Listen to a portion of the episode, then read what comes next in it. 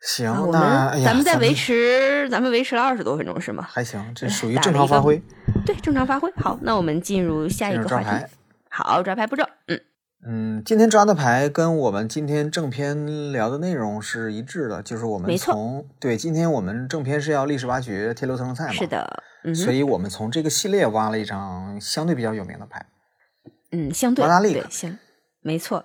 因为更有名的，我们决定放在后边聊。，还有更好的、更贵的，咱们在正片再聊。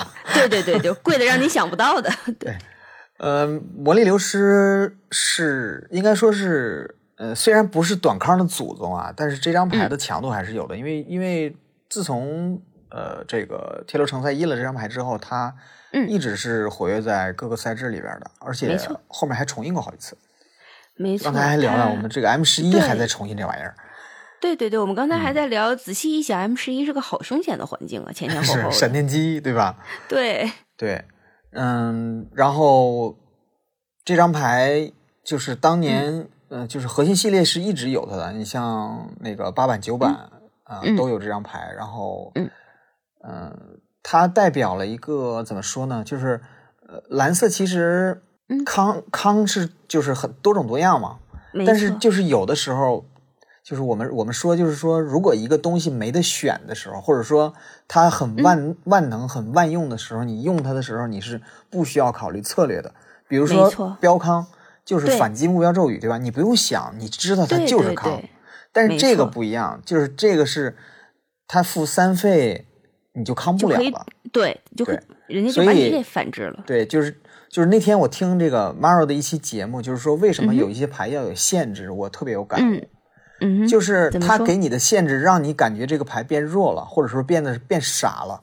但是其嗯实它不是变弱或者变傻了，它是给你的游戏提供了一个呃策略深度就是说你需要做一些决定，我什么时候无脑的去干一件事。对，不是说无脑的，比如说，不然的话，其实万智牌只要黑的只要有杀，蓝的只要有康就好了。它这个其实恰恰就是给你一个博弈的状态，就是此刻你我这张什么时候能用什么时候用？对对，对，所以像这种东西憋在后期憋在手里就很尴尬啊，这个玩意儿。对对对对，所以嗯就是、那其实现在那个呃，应该说魔流嗯的各种各样的版本、变形的版本，现在还还还在呃层出层出不穷吧。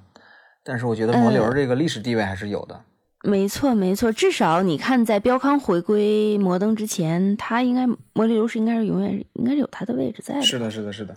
对，虽然说玩摩登玩的比较少哦，对，说到这个，其实我最近还把我自己的红蓝龙猴又按现在的牌表拾到拾到，嗯，拾到完了，觉得就是大师一定是有大师的玄机的，我打就觉得非常不顺畅。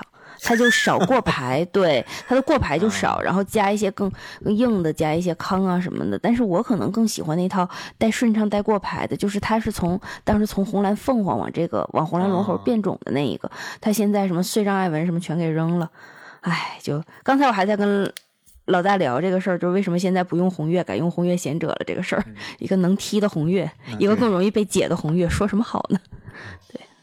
然后还有个小彩蛋，我还有一个牌友的 ID 就叫魔力流失，一个上海的牌友。啊啊，是吗？是哪哪位？啊，没事儿，不用不用说名字。嗯之后告诉你就是其实，好好好，其实我是，哎，老大说到这个，其实我今天还在想一个问题，就是你比如说作为牌手，你取一个 ID 跟牌有关，或者是用某个牌名或者某个人物名很正常，但是是就我们似乎在默认越老的牌手他可以选的东西就越老，比如说你很难想象一个新进的牌手入坑一年他叫 Mana Leak，这个这很难很难想。是，这牌他他有对他也没听说过，他也没用过，而且现在用的人也越来越少了。对对，换句话说，就是在某种意义上，就是他的资历还不足以让他敢来教这个东西。嗯，对，就那天忽然想到，就是取这样子取名字，就是也很有趣。对，嗯就比如说你要是碰到某个人的啊 ID 叫瓦拉斯，你就会至少你得默认他不是上古牌手，他也是一个一定是肯定岁数他得比我大的 这种人。对，就我实际年龄比我实也有。牌友 叫瓦拉斯，啊，我我对我我知道我知道你说的是谁，对我可能其实就是想到，因为我应该也认识他，对，是是恰好说的。瓦拉瓦拉斯同志不听咱们的广播，对吧？这个魔力流失的同志也不听咱们的广播。放心多了，放就说明咱们的广播深度还没有够到上古，咱们还是属于。对，咱咱们的广播聊的还比较跟休闲。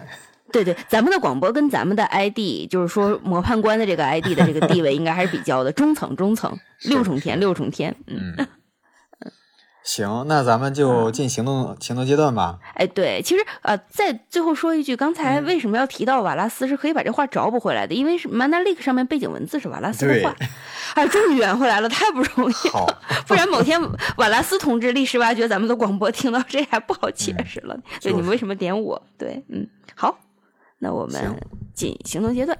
嗯。